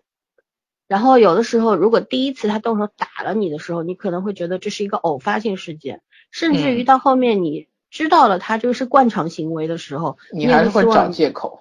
对你能不能能不能为我改变，能不能不要再打我，然后我们真的好好的去相爱。这个心理的过程对于每个人是不同的，有些人可能非常干脆的人，几个星期就拜拜了，但有也有些人可能要几年、几十年。你就像为什么会有家庭暴力，为什么不离婚，对不对？这中间还会涉及到一心理层面，就是《大小谎言》的里边就揭示过这个，当时那个。嗯嗯，妮可基德曼她的扮演的，她跟她老公不是一块儿去看心理医生吗？嗯那心理医生问她你为什么会忍受，然后她就说她每次打完我之后，他会对我特别好，但是后来心理医生告诉她，可能他打完你之后有非常大的愧疚心，然后一个月这一个月里他对你特别好，而且不会对你动手，但是一个月之后他还会打你，然后这个周期会变得越来越短，越来越短。嗯其实每个人都有一种侥幸心理，包括受害者就有一种侥侥幸心理，你知道吗？他会觉得你现在这样对我，也许总有一天你不会这样对我，我要用爱来感化你，对对 包容你。嗯其实这这种有有，我说一句特别特别残忍的话，这种长期性的这种暴力行为，尤其是亲密关系的暴力行为，受害者也有纵容的成分在里边儿。嗯因为如果我不反抗，那其实对于施害者来说就是一种信号，就是我怕你，然后你无论对我做什么都可以，我会忍的。他会接收到这种信号的时候，他就会变本加厉。所以说，像这个女警察的话，还有就是这是之前的她的心理部分，当她后来被骗到这个楼梯间里边儿，对吧？嗯然后两个人遭遇的时候，我看到弹幕上面好多人说傻呀，先答应他呀，然后找机会逃呀什么的。我就很想想的真的是，当你的那个内心已经受到了无比的摧残的时候，你已经对这个人恨之入骨，然后嗯的时候，你还会想啊，我先屈服于你，然后我再想办法吗？不会的，就想硬碰硬了，嗯对吧？嗯还有一个就是说，还有一个弹幕说，哎呦，一个警察居然就是会被人家打成这样。我心想，不管不管你是警察也好，还是特种兵也好，当你遇到男人的时候，对嗯就是先天一其实，你的对抗性是很差的。是啊，嗯对，男女之间这个这个力量上面就是不一样。对，而且你的身体结构不一样。你看，那个在熙当时踢这个女警的时候，一直是踢她的肚子。嗯你想想看，女女女性她的肚子本身人那个肚子这个核心部位嘛，它没有什么嗯骨头支撑的，只有一根脊脊脊椎支支撑。然后女孩子的话，本身她的腹部很柔软，然后内脏器官都在里边儿。你被踢几下，你去试试。嗯对不对？所以这些站着说话不腰疼的人，我为什么看片子不爱看弹幕，就是这个道理，因为脑残实在太多了，你知道吗？哎呦，真是问的问题现在没办法形容，你知道吗？真的是现在不行，以前弹幕都是很有意思的人。你你可能看的那那些那些片子啊，那些 对，就是跟你看的类型的那些影视片是有有关系的。你去看一些比较低幼的东西的那些弹幕，从来没好看过，嗯，真的。以前刑侦剧为什么不看弹幕？刑侦剧里面总有剧透的，然后震凶手，就讨厌了这种以前特流行弹幕你知道嘛。吧？我们小的时候嗯哪有弹幕这种这种没错我们新鲜事物啊？小的时候哪有什么边看电视边聊天的这种习惯？对呀、都你连网络都没有的。话。嗯，对，好吧，那我们就回到下一个问题，我们来聊聊这个全律的这个组织啊和他的个人，他为什么假设这个东西这个组织和这种犯罪形式它是在现实当中存在的，那我们来讨论一下为什么它会存在，嗯。这个很值得讨论的吧？啊，反社会，我觉得反社会的人，就是人性里面有一部分人总是觉得不完美嘛，或者说不以他的意志为转移，他觉得这个社会不合理嘛，嗯，很正常。我我觉得有些人就是纯粹就是真的是智商太高，闲得无聊。嗯，有恃无恐嘛，对吧？嗯你看他们，当你的智商，对吧？然后你的权利、你的财力嗯啊、你的社会地位完美的结合在一起的时候，大家一个人的力量很可怕，一群人的力量更可怕。那这个时候，这个电视剧其实是在展现这一部分嘛。当坏人都集合在一块儿的时候，嗯，对吧？又又占有了这个社会的绝大部分资源的这些人 聚集到一块儿的时候，这个力量是多么的可怕。就他们要风是风，要雨是雨嘛。对，嗯。但是我看的过程，嗯，你说，我看过程中，我跟你们说了一句，我觉得权力就特别像反派里面的灭霸，他这里太无所不能了，而且就是刚刚圈说嘛，他就是特别想建立一个自己很核心意、很核心意的那种社会，那感觉也也挺像灭霸。对啊，咱先不管他说的对不对，就是灭霸那想法他对不对，就是怎么说呢，就是。我要消灭一部分人，以以求这个社会接近于我理想中的那个。对对对对对对对对，那个他那个完美心态，我觉得就有点不正常。对，嗯，其实我觉得这个这种不正常不只存在他的身上，存在很多人的身上，就包括咱的网络上，为什么现在越来越暴力，戾气越来越重，跟这个也有很大关系。你只要跟我的意见不一样，你就是我的对立面，甚至于说。并不是说你是我的对立面了，你只要那个什么不跟我一波，你就是我的对立面。对，对，像这就这种壁垒分明的感觉啊，是挺恐怖的。尤其是这怎么说呢？就我到现在为止，我为什么都不特别不喜欢混圈子，就在这里了。每个圈子里面都有切口，你明白吧？就跟黑社会似的，就是暗号啊，都有暗号，你看不懂，不知道他们说什么。哎呦天啊，就觉得也挺痛苦，在这就是大家。黑话都太多了，你知道吧？就是，嗯，你得知道这是什么，你得知道那是什么，你才能混我这个圈子。你都不知道，你是混不了的。然后我们不接受你是怎么样，所以，哎，就是这种小集团的这种分化是越来越多了，大家的隔阂就会越来越多，然后你的标准就会制定的越来越细。就就这种规则性，就是我说句不好听的，跟黑社会也没什么区别，对吧？啊。还等级森严，你知道吗？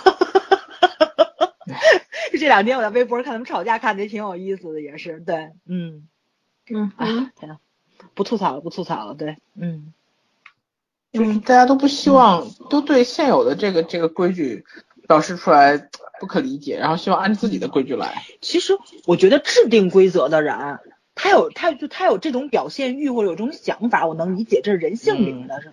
我我挺不理解是服从他的那些人，还有是就是就是拥护他的那些人，就是你你不照着他这么说的去做，你就不是我们波的人哦。我我我不明白为什么有你他有这么多那个就是洗脑很成功，你明白吧？就是因为我觉得就是人的天性应该是追求自由的，就是不是那种很顺从的那种。人的天性是追求权利的好吗？对对，但是我现在是越来越多看到的是顺从型人格比较多。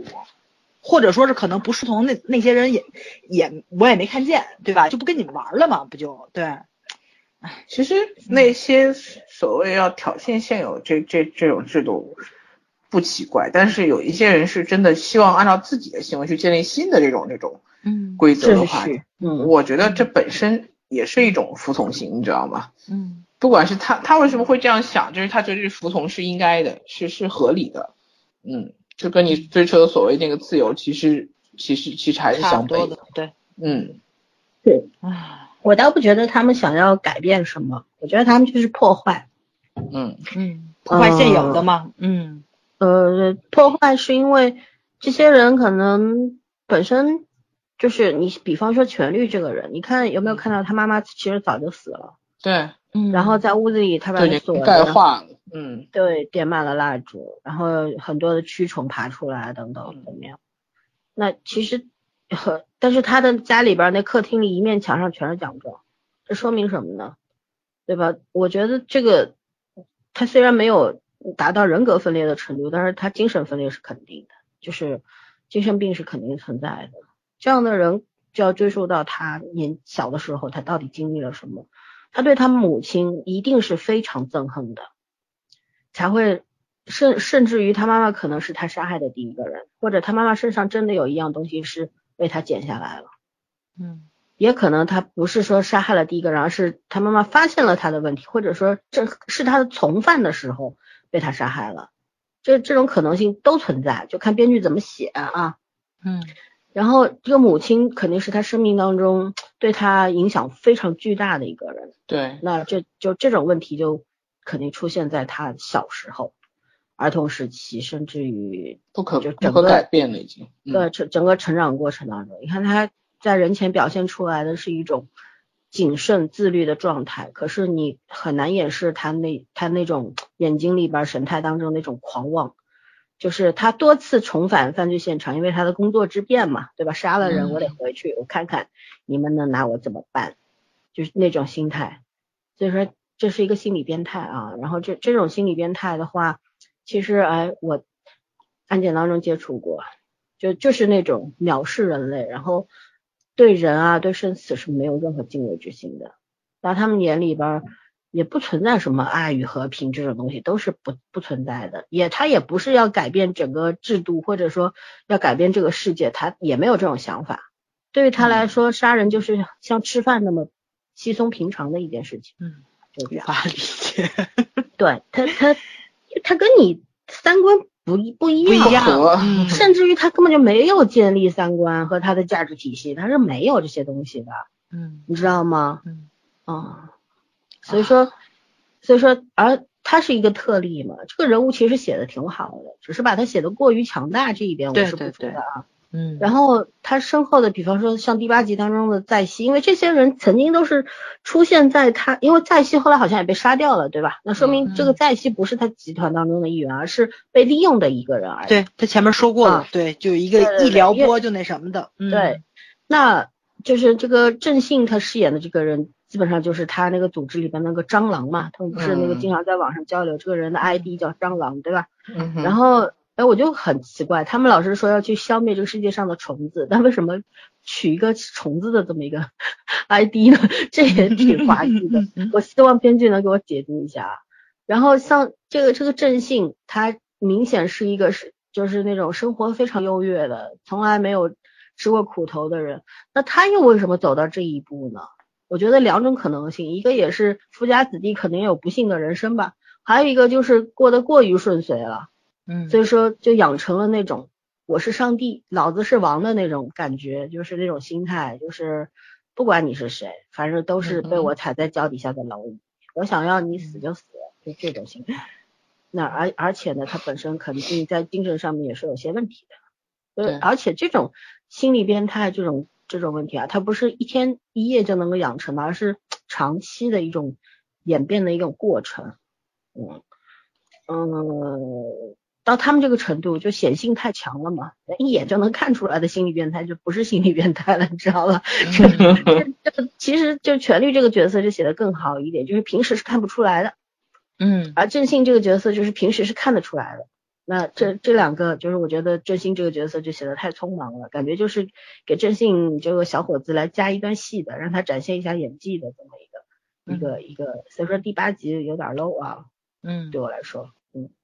然后像这种组织的话，嗯，有组织犯罪其实从古至今都是存在的，嗯有组织的变态心理，呃，变态变态放加在一块儿的话，肯定也是存在的。只不过我现在还没有遇上过这么大规模的啊，而且他这个组织里不仅我仅是一知道你不要个两个，遇上，都有会员了，你知道吗？是是好多个，你看到没有？他而且涉及到了那个各个这个阶层和部门。嗯其实我觉得他们这种跟那个变相都快成邪教了，好吗？对，这是一个邪教嘛，嗯他们也有信仰呀，对吧？他们他们是有信仰，他们的信仰就是消灭蟑螂嘛，对吧？消消灭害虫嘛，消灭虫子，还不是害虫，他们才是害虫。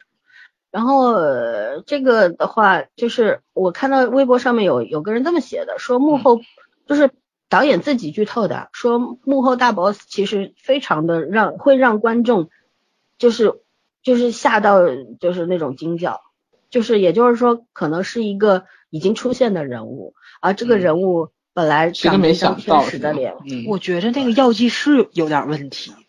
嗯，就是给给人李开药的吃那个药的那个，剧透应该不是涉嫌剧。透。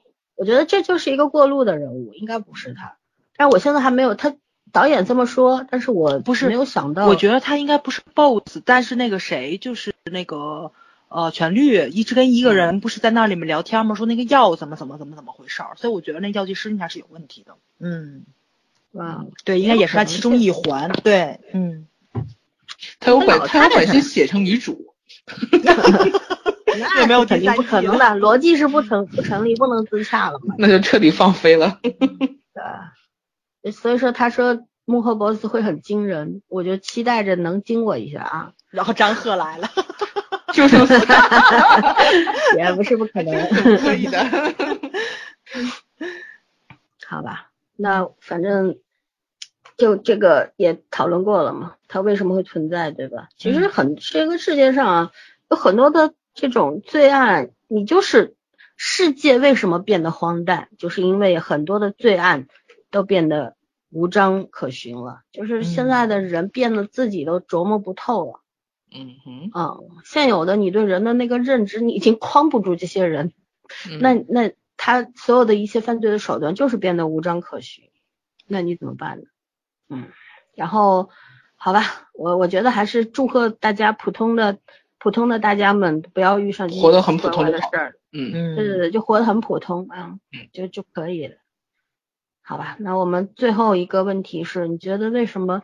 包括美剧，对吧？也非常喜欢拍罪案类的，啊，罪案类的、犯罪类的啊，刑侦类的，都是有，它是有分类，它不是同一种东西。那韩国人为什么？我们经常，尤其是 OCN 台啊，嗯，他为什么那么热衷于拍？他就是刑侦台，一直都是。对，我知道，但为什么他不仅仅说他那个分类是这样，那他为什么会最最开始他会决定要做这个项目呢？他也可以拍情爱嘛，可以拍各种嘛，他为什么要？而且韩国的电影我们也看到了这种非常出出色的，像《杀人回忆》啊，嗯，那就是经典非常经典的电影。那为什么他们这么多年一直热衷于拍罪案类？我觉得是因为他们国家太小了，然后这种案子一般都捂不住，所以经典的案件就会比较多一点。嗯，因为因为我觉得这种案子咱国家肯定也有，但是你看特别大的恶性案件其实特别少。咱们以前可能挺热衷，谁说特别少？这不让你知道对，不让你对啊，我说不让你知道吗？对，以前比较热衷于拍这种像什么什么纪实案件，那你咱以前拍的特别纪实，还都。那我们拍的是纪录片。对对对对对对对，特教片。没错没错，嗯，从两千年左右吧，我觉得开始像重案六组啊什么的这些片子出来之后，它就比较偏向，还不能说偏向于娱乐，就是比较偏向于就是那种。电视剧类型了，它就不是纪实风格的了。对，嗯，以前看的就很多纪实风格，也不会看那种恶性案件。嗯，没错。重案六组压根就没有恶性的案件，都是一些平常生活当中的。没错没错，对，连打黑案件都没几个，很正常的一些刑侦案件。对，所以我觉得韩国他们因为他们地方小捂不住，然后这种案子流传的比较多，就甚至于像那种杀人回忆那，到现在为止那个凶手没有捉到。所以他们那个传说就比较多，而且你看他们，他不只是这种，他们校园怪谈，对吧？嗯，就什么那个算鬼片吧？其实我就是说啊，就是这种传说为什么就能变成就是一个都市传说出来？就是他们他们这种东西就是捂不住，而且人好奇心很重，所以他们喜欢拍这种。嗯，你看他到现在为止也是经常是猎奇类的嘛，就是把鬼片跟刑侦拍到一起去，这也是他们的一种比较那什么的形式，对。因为因为你比如说像咱看欧美那边的片子，它是比较偏向于就是那种专业度的，对吧？你不管说是那个犯罪心理啊，还是什么海军罪案调查处啊，什么乱七八糟，就这种，它都是就是每一个地方跟每个地方都不太一样，都是从专业度上去走的。甚至于有一些谈恋爱了，像那个什么那个城堡书，对吧？就是你你看的那个就是那个尸骨堆中这种，就是以谈恋爱为主的。甚至于警局里面那种很搞笑，《石骨寻踪》可不是以谈恋爱为主的啊。但是他们谈了十几的恋爱呀。石谷寻踪，他俩一开始没有，前四季都没有暧昧的。哎，你你不要说这个，那个城堡上来，他那个虽然说书是比较不太正经的，但他那个刑侦人家也是往专业上去拍的。A B C 很喜欢，但是那个那个谁 N B C 也不是很。咱俩不讨论这个问题，对对对。嗯。就像甚至于很多案子，他不讲专业度，就是讲搞笑片，像最近很红的那个《神探警探》，对吧？他就是以喜剧片去讲刑侦类的这种日常。但是我觉得就是像韩国，就是类型这么集中，然后又这么那个，就是往传说上拍，我就我觉得他这真有点猎奇心理，非常重。就是我看过这么多国家刑侦剧里面猎奇最重的了。日本喜欢说教，日本特别喜欢说教，而且很喜欢主角黑化，我也不知道为什么，你知道吧？就是必死必伤，就是那种，哎呀。很没办法说。反正就我我我觉得以前的刑侦剧很好看，就是每个国家都有每个国家特点，真的是这样。咱国家不比较偏向于纪实类嘛，但是到现在为止，我觉得可能多多少少这个有点大同的趋势了，就是大家可能手法呀，或者说是拍剧的风格呀，慢慢的融合到一起去了。但是 O C N 现在好就好在它专业度上起来了，对对对，所以呢，就是那个怎么说呢，就是打开的广度也也比较多了。因为像他这种就是这个叫什么来着？就像这种黄金时间这个黄金时间本来是不存在的现实当中。对对对对对对对对对，他从这个方向去想，我觉得就是脑洞就开的很不错。因为我在别的剧里面还真没看过。对对，嗯。因为像这种就是讲求时效性，然后你要马上那什么的，咱们看的好多都是营都是营救类的、灾难类的，对吧？嗯，你不论是海难啊、空难啊，或者不是不是空难，就是那个爬山遇到点什么事故啊，这种就是几乎都是那种灾难类的，就这种救生员式的这种去演的时效性的紧张，刑侦上还真很少用。但是这片子我觉得就是他他这个系列拍的就挺有意思的。紧张度上是慢慢起来了，而且真的是这个怎么说呢？就是这个呃，O C N 现在真的是风格化做的已经相当不错了，编剧真的就是质量不太高。对对对对对，就像那种咱们讲过的那个失踪组 M，质量这么高的还少，真的很少。对，但是就是你要说它彻底没用吗？还真没有。就包括我说那神的测验，我很喜欢看就在这儿了，因为我真的是看神的测验之后，我才发现原来人能得这么多种病。这么多种稀奇古怪的病哦，这么多世界上没有几个人得的病，就让这几个人得了，然后他们就很痛苦。所以，所以就是那个就是什么，就像包括咱有时候去看那个《我不是药神》的时候，你就能理解到，就是那个就是药厂面临的面临收益的那个问题，就是那个从从那个角度上你去解读这个案件的时候，就解读这个事件这个社会问题的时候，多多少少你是能够有那么一点点，就是那个怎么说？知识上，或者说是你这个呃意识上能够理解它的部分，当然咱不能用金钱跟药物去衡量人命啊，这个是肯定不是一个一个对等的一个话题在。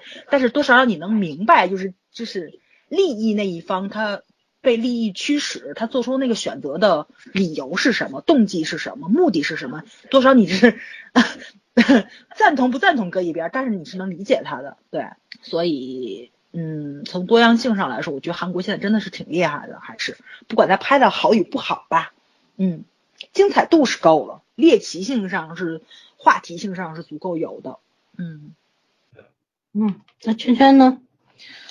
嗯，我觉得 O C N 拍这个拍刑侦剧是因为早期韩剧全部是爱情剧，而那个刑侦剧也是这种。呃，小众但是永远都有市场的，就相对爱情剧来说是小众但是永远有市场的剧，就不过那几种类型嘛，所以选其中一个。然后就是韩国这个民族比较极端，就它本身民族性是很极端的，嗯，所以他有时候会过度追逐这种非黑即白。你看他们，呃，举个例子就是什么球队输球了都要求要求裁裁判下课，球员滚蛋的这种，甭管是打赢了谁，输给了谁。所以我觉得，就他们对于刑侦这种，呃，必须得有个结果，非黑即白的结果，他们是一定会有好奇心和关注度的。然后另外，其实我觉得，相对爱情剧这种，呃，怎么说呢，眼花缭乱的那种套路来讲，呃，刑侦剧其实比较容易，相对来说它的路数是比较，我觉得是比较固定的，它的路数比较固定，只不过就是案件的内容和人性的发挥不太不不太不太稳定而已。然后我觉得这个其实 O C 一开始会选这条路，感觉他是想往职业职业剧的这种，就是学美剧也好，学学日本也好，他是想走这个，就是很快的梳理出来一个职业性的风格。嗯，但是我觉得他现在已经有了自己的风格了，就是他不管是前期是学还是怎样，呃，但是现在他确实是已经走出来自己的路了。我虽然不太喜欢韩国人这种动辄把这种。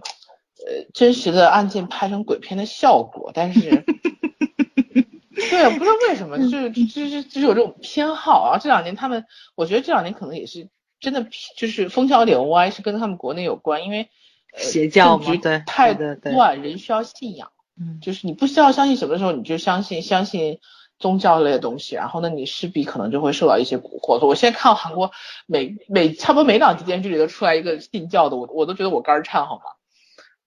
嗯嗯，你就像，呃，我前两天看一个报道，就说六十年代、六七十年代的日本为什么邪教盛行嘛？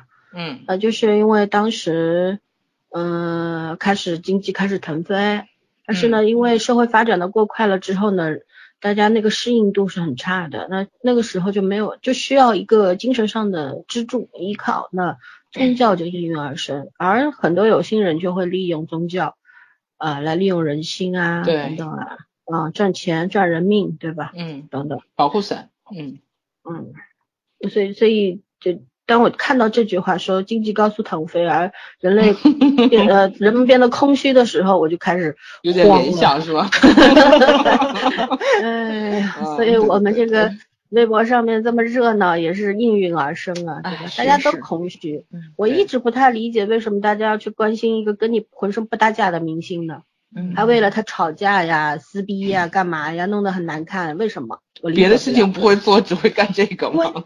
关键是明星的那个日常跟你们私的问题完全不搭，你知道吧？就没有任何关系都能扯上去。他们私又不是为了保护明星，而是为了发泄自己。开心嘛。对对对对对对对，就是嗯这个，对，其实跟明星没有任何关系，嗯无法理解。嗯，嗯哎，所以我我就觉得怎么说呢，OCN 也有点歪打正着的意思吧。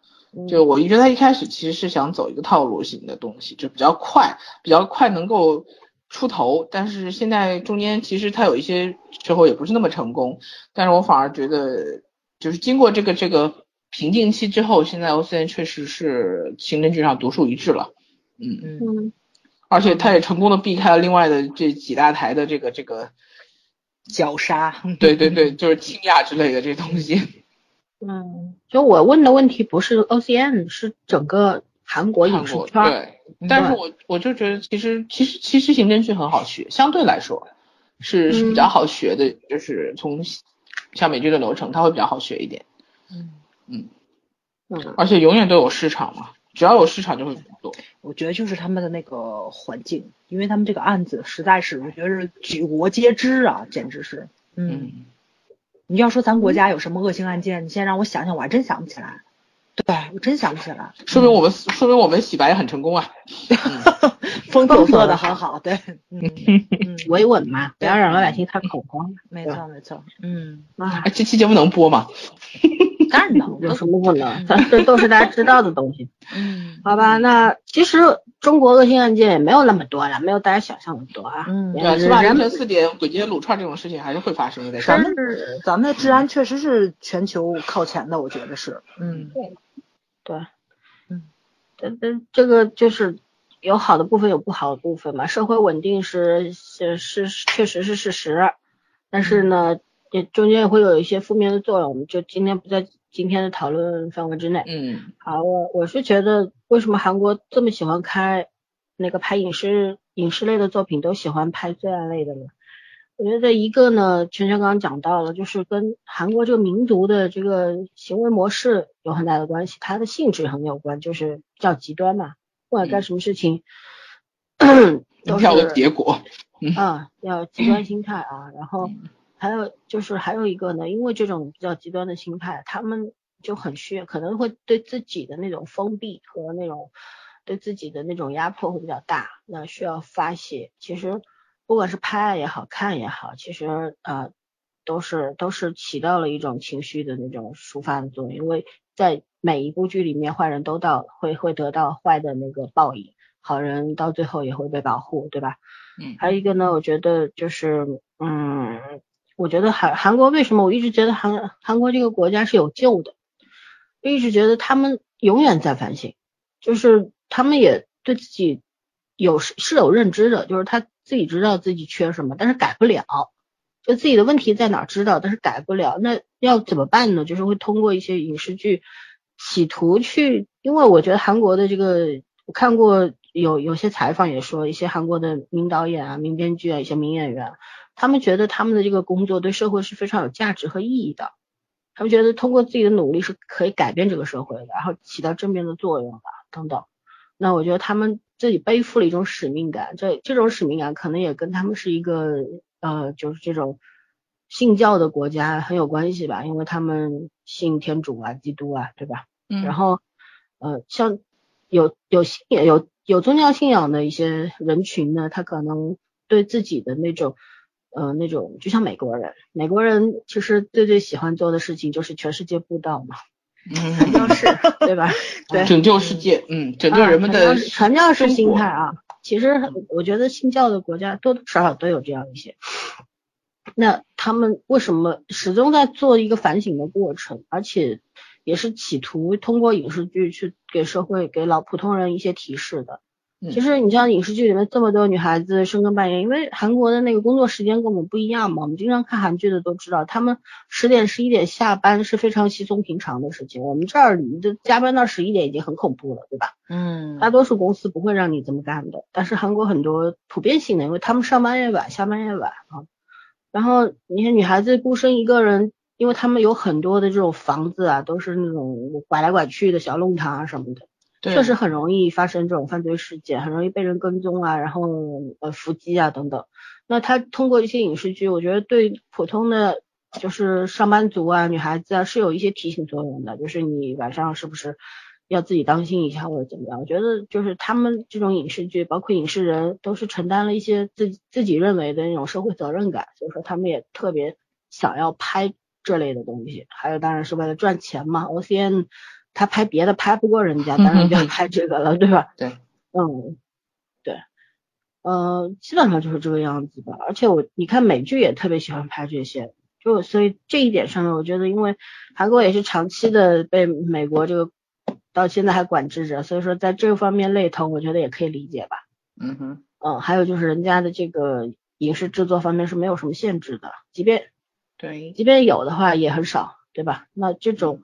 这种很少很少的这种限制，就让他们可以大放异彩，就是在各个层面，他们都可以大量的去嗯创造数量，然后得得到一个质量变化的这么一个过程。那呃，反正人家是有是有空间的，然后是有土壤的。那我觉得，其实韩剧为什么会这么大的转变，现在越来越牛，其实就是跟。这个层出层出不穷的这种各种题材的影视剧的更新是有关系的。我们这儿就你看现在，嗯，天天看的啥玩意儿？给我们看的都是，吐槽都吐不及。这国剧就是上新剧，我们基本上不关注了，对吧？然后网剧的话，大家现在看的比较多。可是前两年的网剧其实还挺五花八门的，就各种类型的都有的。可是。不觉得今年的网剧又变成差不多路数了吗？仙侠、魔幻都是那种云里雾里的，跟对都是跟嗯，它就没有什么跟现实生活有关系的，不反映真实生活的。犯罪网剧就一定要这样吗？大幅减少了。嗯，对，也不知道为什么，我我觉得这又是一个坏的变化。因为网剧的审核好像和上新剧马上要一样了，或者说已经已经一样了。对对，天呐。算了，这个国产剧的槽是吐不完了，咱就不吐了。反正基本上吐了也没啥用，也，没有什么用。我们也没能力自己去当编剧导演，那怎么办呢？现就只能吐吐槽了。嗯，好吧，那反正今天讲完了这个 vs 二，有那么点小恐惧啊。如果胆胆子小的宝宝们就不要去看了。啊，真的是会吓到你的。我大白天中午看那蛇的时候，我全身鸡皮疙瘩起来。哇，那个蛇真是太恐怖了，那个。我觉得我，我觉得那个演员要是真的话，那演员太勇敢了。嗯，对，简直那个太不一般了，简直是。对，就那种极致化的这种恐惧感，真的。呃，可能会给孩子们造成心理阴影的，所以说胆子小的就不要去看了。今天还有人跟我说，为什么最近的导影视剧都这么喜欢用蛇？前两天《如懿传》也是弄了好几次真蛇，还弄特写，然后这又是个蛇。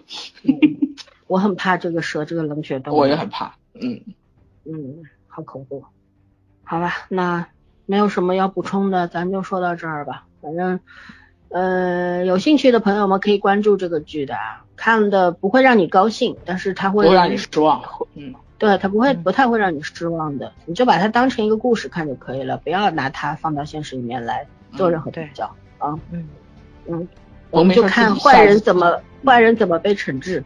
好人怎么伸张正义就可以了，好吧？那就这样吧。好的，拜拜拜